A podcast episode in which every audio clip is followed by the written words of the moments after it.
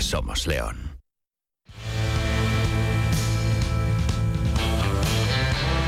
Es la mañana de León. Astorga y La Bañeza con Arturo Martín.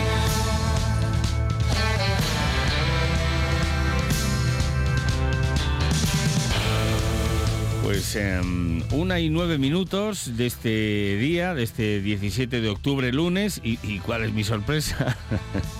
¿Cuál es mi sorpresa? Que digo, bueno, voy a llamar, a, voy a hacer la videoconferencia a Hanover. Eh, voy a llamar a José Alberto, que toca sección. Además, hoy el perro de él no me ha dicho nada por la mañana y yo, bueno, pues, pues, pues nada. Y cuando me lo encuentro aquí, eh, directamente, pues em, en León, y, y bueno, pues eh, ha hecho un esfuerzo, ha venido hasta los estudios. José Alberto, ¿qué tal? Vaya sorpresa. Buenos días, Arturo. Te quería dar una sorpresa, digo, a ver si. No, no, y bien, fíjate, después de nuestra aventura que comienza hace casi Ocho, ocho, años. iba a ya. decir yo ocho, nueve años. Ocho, sí. ocho. Ocho años. Mm. En la que empezábamos con la botella, con, uy, Dios mío, empezábamos a sufrir ya la botella medio llena, no, pero es, es saludable. Claro, uno no puede menos eh, que alegrarse. Escucha, nueve, nueve. Nueve, 2013, claro, sí, sí, 2013, claro, sí, nueve. Mm.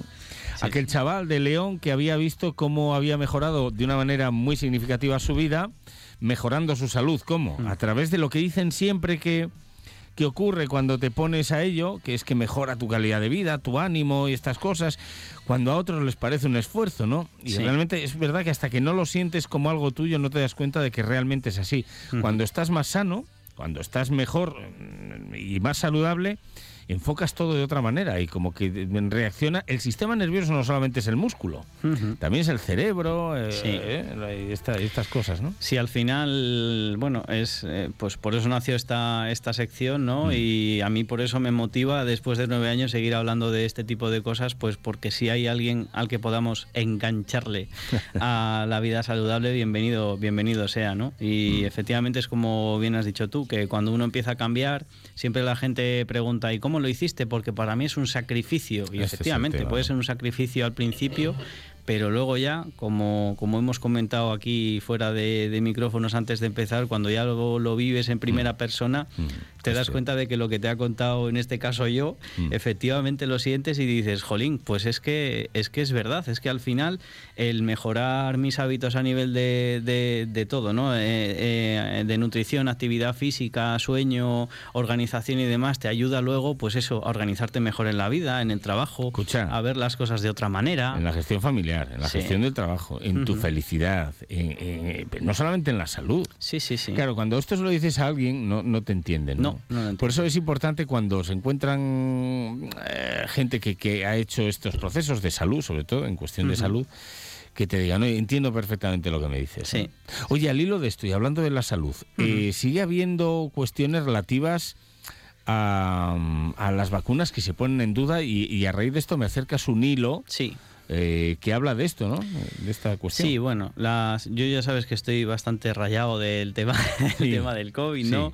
Y demás, y, pero, pero bueno, la semana pasada eh, nosotros aquí siempre nos hemos mantenido lo más neutral posible y- e intentando transmitir lo que nos dice la ciencia y lo que nos ha estado diciendo la ciencia prácticamente en directo de, de- durante esta pandemia, ¿no? Y dimos nuestra opinión sobre las vacunas, sobre las mascarillas, sobre mil millones de medidas que, que tuvieron. Muchas, incluso opiniones nuestras, iban en contra de las normas que se, que se regían pues, o en Castilla y León o a nivel nacional o lo que fuera.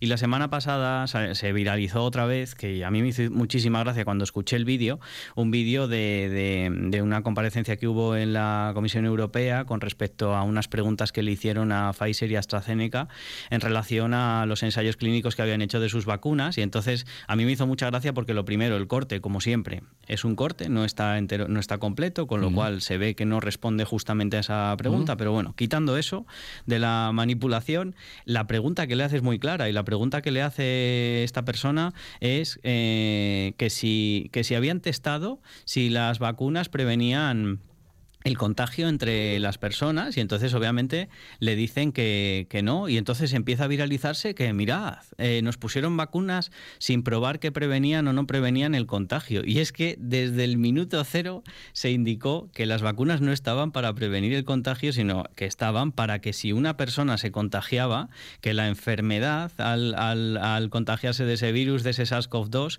que los síntomas no fueran tan graves y precisamente eso es lo que se testó en los ensayos clínicos. Y se buscaba que esto fuera mm, en el máximo número de población posible. ¿Se consiguió en todo el número de población? Pues no, porque mm. no, no afectó de la misma manera la vacuna a toda la población, claro. ¿no? Claro. bueno, sí, sí. Entonces, bueno, me resultó curioso que lo vendían ahí como, mira, nos han engañado, no, no nos han engañado en ningún momento. Se dijo exactamente lo que se iba a testar y luego una cosa que me resultó interesante del, hilo que te pasé, bueno, del, del retuiteado, que decían, vamos a ver, ¿cómo, ¿cómo pensáis que se puede planificar un ensayo clínico para probar si, si, se produce o no se produce contagio. ¿Qué coges? ¿A un contagiado de COVID? ¿Lo metes con el grupo de pues, control? Me encanta este tema. Sigue, sigue, sigue, O sea, eh, eh, llega un momento en el que dices, vamos a ver, si es que encima lo que, lo que estáis diciendo a nivel clínico no se puede hacer un ensayo clínico de eso. No tiene sentido, es arriesgar las, las, eh, vidas de la gente. Efectivamente, es, es ya convertirnos en, en, ratones. En, ratones. Sí, sí. Es convertirnos en ratones y decir, bueno, pues ya tenemos un contagio de COVID por aquí, vamos a probar ahora estos que tienen vacuna a ver si les contagia. Somos un poco, somos un poco en general. Sí, sí, pero aquí ya más exagerado. o sea, que encima son los que se están quejando de que somos ratones de laboratorio, pues como que querían que fuéramos más todavía. Sí, sí, es así. Entonces, bueno, pues con ese, con ese tema quería, quería dejar eso claro. Bueno, pero mira, déjame que aquí haga aproveche para, para otra, otra cuestión. Cuando dicen, oye, mm, esto para embarazadas. No está aprobado. ¿Quiere decir que no se puede tomar? No. No, no, no, no, no, no, no, no infusiones para embarazadas, no están los efectos contrastados, claro, normal. Efectivamente, eso. Pero, porque, porque no están probados. ¿Quiere decir que no lo puede tomar? No. Quiere decir que no está probado y que es verdad que hay que tener cuidado. Las plantas tienen muchos principios activos y los complementos también. Y quiere decir que no está probado porque ¿quién va a arriesgar la vida de su futuro hijo para probar si algo va a afectar al desarrollo del bebé? Pero estaríamos locos. Claro. Otras cosas, hay ensayos que, demuestran primero, pero hombre. Claro, otra cosa distinta es que una vez que ha salido el medicamento, vacuna o lo que sea al mercado, lo que se haga sea un estudio ya eh, de, la población a la que se le va a vacunar o lo que sea y digan, usted está embarazada, ¿me deja que le anote no sé qué y le pregunte no sé cuál? Sí, pero eso son después, no se puede hacer un ensayo clínico antes. Sí, sí, pues eso. En fin. pues eso. Bueno, oye, hoy vamos a hablar de Caperucita Roja o de, yo qué sé, o de Lada Madrina o de Blancanieves, el final de los cuentos. Y fueron felices y comieron perdices. Y hay un artículo, me hace mucha gracia, está muy bien traído, ¿no? Sí, sí, sí. Que dice que algunos estudios, ahora analizamos cuáles, dicen que las vidas en parejas felices hacen que comiendo perdices engorden, esto es una bobada que he dicho yo, una media de cuatro kilos. Correcto, bueno, el, el, artículo me hizo gracia, pero bueno, como, como siempre, ¿no? Al final nos puede ayudar a sacar el hilo de lo que nos gusta aquí, que es divulgar el tema de los hábitos saludables, y está muy bien comentar estas cosas porque mucha gente se puede realmente sentir identificada, ¿no? Y efectivamente eh, hay, hay algunos estudios, son antiguos, ¿eh? son antiguos, hay algunos estudios que, bueno, lo que hicieron, aquí nosotros hemos hablado siempre muchas veces de que cuando se hacen estudios, eh, en muchísimos casos es muy difícil eh, separar todas las variables sobre, sobre, que, existen eh, alrededor de algo con respecto a una variable que se busca resultado. ¿no? Entonces, en este caso particular, eh, se hicieron algunos estudios que al final la conclusión que sacaron es que las personas que están en pareja y que al final pues tienen una vida ya acomodada a nivel amorosa, pues que suelen tener una tendencia mayor a, tener luego sobrepeso y a una mayor, a una mayor ganancia de, peso en general, ¿no?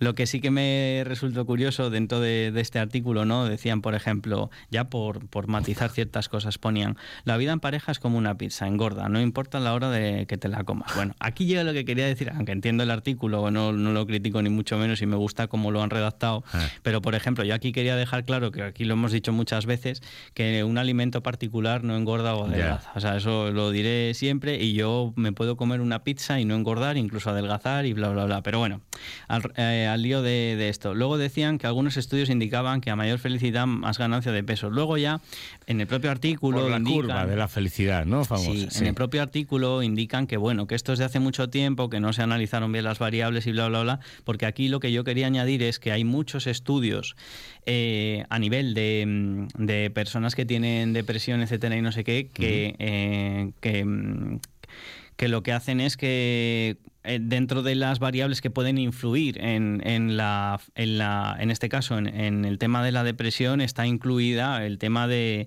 de, no alimentarse bien y no hacer actividad física, con lo cual contradice un poco lo que comentan aquí. Pero bueno, quitando eso, Sí que dicen que un estudio eh, que se publicó en, la revista Obesity en, 2012, mm. según los resultados, mientras más tiempo pasaba una mujer en una relación estable, más kilos ganaba. Mm. Eh, para los hombres, este riesgo se disparaba en los primeros dos años de convivencia y luego se estabilizaba, pero ellas a los pocos años de haber iniciado la convivencia en pareja ya duplicaban el riesgo de obesidad respecto eh, a las que seguían solteras mm. o, o, saliendo con alguien pero sin convivir. ¿no? Y entonces Pablo Zumaquer, un dietista nutricionista al que sigo desde hace también muchísimos años, que tiene libros muy buenos y su cuenta divulgativa es muy buena también, dice, si en la pareja hay uno que quiere cuidarse y el otro no, lo más habitual es que gane los malos hábitos. Y es verdad, tiene razón.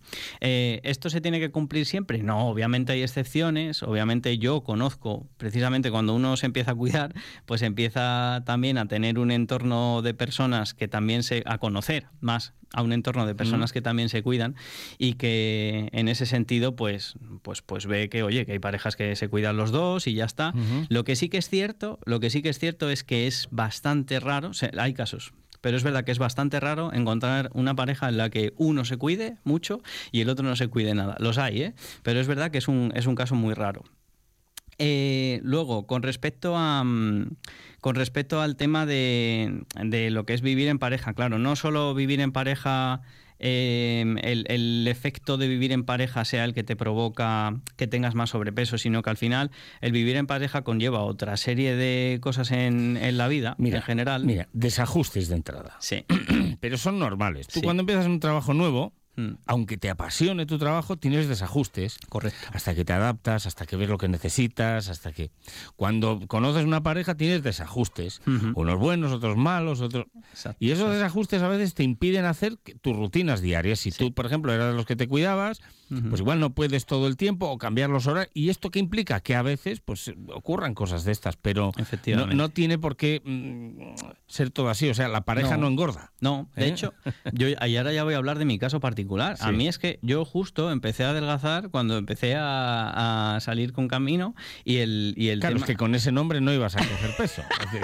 camino, no te Efectivamente, efectivamente. Claro, y el tema fue que eh, yo digamos que eh, yo me llevaba muy bien con mis amigos y tal, pero es verdad que tenía demasiada vida, social, y aunque a mí siempre me ha gustado la actividad mm. física y demás, pues oye, yo priorizaba, pues yo que sé, salir a tal, que ya digo a día de hoy que da tiempo a todo, pero bueno, de aquella época, eh, pues eso, yo priorizaba eso y tal, y cuando empecé con, mi novia, pues yo le dije, oye, pues es que me apetece salir a correr, pues sal a correr, o sea, ¿qué me cuentas? Pues no pasa nada, si nos vemos una hora menos no pasa absolutamente nada, no se acaba el mundo. Oye, me apetece ir a la piscina, pues de donde quieras, ¿sabes? Entonces, en ese sentido, pues digamos que a mí la relación, en vez de, de ayudarme a engordar más fue al revés, fue lo que me propició, digamos, el, al final de tener una buena relación, pues te propicia que puedas hacer esas cosas, ¿no? Luego, oye, puede haber casos que sean contrarios, que lo que te digan es, no, no, pues estate más conmigo, lo que sea, eso ya cada uno. Eso ya cada uno, pero y es como todo, ¿no? Hay quien si discute le apetece comer helado y quien se discute le apetece coger la puerta de casa y desfogar, pues generando oxitocina y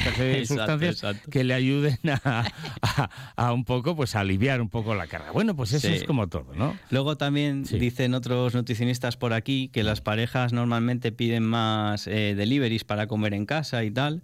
Eh, bueno, lo de siempre. Al final esto, si nos tiramos por la rama de psicología, que yo no es que sea experto, pero he leído algunos artículos al respecto, pues todo esto al final a nivel conductual pues tiene su, tiene su historia. Sí, pero de base hay un problema. No es la pareja es la sociedad en general, las costumbres sociales, más que la pareja. Correcto, correcto. Eh, o sea, que es que al final, Efectivamente. no es que es mi pareja, no, es que en mi familia ya se hacía el delivery antes. Sí. Sí, antes de independizarme. Es Entonces, ¿qué, voy a tender a hacer? Pues lo que he hecho toda mi vida. Efectivamente, eso es así.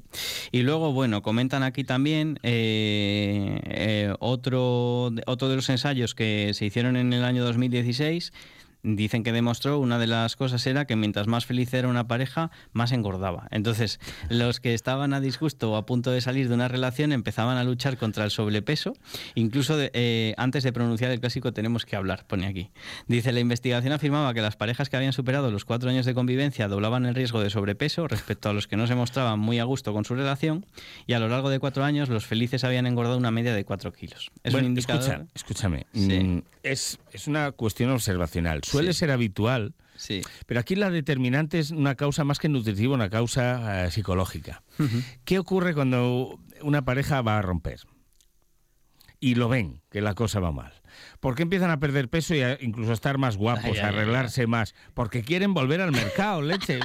Es, así, ¿no? Pues, es así, Arturo. Es exactamente así. De hecho, nosotros aquí siempre hablamos en el, en el programa nuestro del tema de la alimentación, la actividad física y los hábitos desde el punto de vista de la salud. Siempre lo hemos dicho aquí. Claro, que eso conlleva obviamente a un cambio físico y que uno está mejor porque obviamente estás mejor si estás en tu peso o, en, tu, o en una buena... En una buena forma física que si estás con sobrepeso. Hombre, obviamente sí, son cosas que van de la mano. Entonces, en este caso particular, pues muy curiosamente, y en contra de los de lo que se suele predicar y que daría para otro programa, que es el tema de ser o no ser superficiales, pues eh, aquí la superficialidad pues se ve claramente, ¿no? Porque una persona, pues eso, lo que hemos dicho ahora, que cuando quiere otra vez volver al mercado, pues intenta cuidar de la mejor forma posible para, pues eso, pues para atraer y demás, y ya está, y eso se hace de forma natural. Sí, sí. Hay incluso quien se pone injertos, o sea. correcto, correcto, correcto. Están ahora muy, muy de moda. Y luego ya, para finalizar, eh, eh, una cosa interesante que también me, resultó curiosa al leerlo, pero que bueno, que al final si los oyentes están escuchando esto, seguro que les viene a la cabeza a alguien, alguna persona, alguna pareja o algo que, les, que les viene. ¿no? Y dice eh, Pablo Zumaquero en, su consulta, dice, ve repetirse un patrón, hombres que comen mal y son activos y mujeres que comen mejor pero son sedentarias. O sea, y, es verdad, yo me que aquí también he de decir una cosa. Eh, y es verdad que es por la sociedad, que aunque está cambiando y ya digamos que pues no os empieza a no ver tan mal que una mujer pues haga, vaya al gimnasio, levante mm. pesas y no sé qué, hasta hace relativamente poco, eh, pues sí que es verdad que, en el gimnasio pues era raro ver a una mujer levantar kilos y tal, ¿no? Y de hecho yo conozco muchos casos eh, de, de, mujeres que no iban o bien porque tenían miedo porque sí, o bien porque efectivamente, pues oye, pues en el gimnasio, pues yo qué sé, las miraban hmm. mal o lo que fuera. También os diré que, por suerte, en España y hasta donde yo sé que es bastante, no es un patrón que se repita mucho. Que haya hmm. algún cromañón por ahí todavía, no lo niego. Pero es verdad que en comparación con otros países, eh, vamos, yo me alegra que la sociedad en ese sentido haya cambiado y que no pase lo mismo que pasaba hace unos años. Entonces, bueno, todo va ligado a, este tema, ¿no? De, y lo de que los hombres comen mal y son activos, eh, pues eh, pasa un poco parecido. Y al final eh, hay muchos hombres que, piensan que, por ejemplo, si salen a correr o lo que sea, ya tienen derecho a, comer peor y comen peor y ya está. Pero bueno. Pero bueno, comiendo peor, si están activos, es verdad que hay algo que les, claro, hay, unos documentales sobre eso. El Super Size Me y todo esto hablan sobre eso. Sí, sí, sí. Muy bien, José Alberto. Oye, me alegro de verte, de verdad. Igualmente, eh, igualmente. De vuelta, el lunes que viene no te veremos aquí, estarás en Hanover, pero bueno, es igual. Eh, por lo menos lo, Sí, sí, un, Oye, y enhorabuena por esos proyectos internacionales, ¿no? que posicionan de alguna manera también el prestigio de la Universidad de León y otras y también de los estudiantes en general. Efectivamente. Para que el mundo no está perdido, todavía hay esperanza, poquita, pero pero la hay. Siempre, siempre hay algún reducto, hombre. Si no, fíjate, extinción total. José Alberto, muchísimas gracias. Gracias a ti. La semana que viene más. Adiós. Y a todos ustedes, nosotros.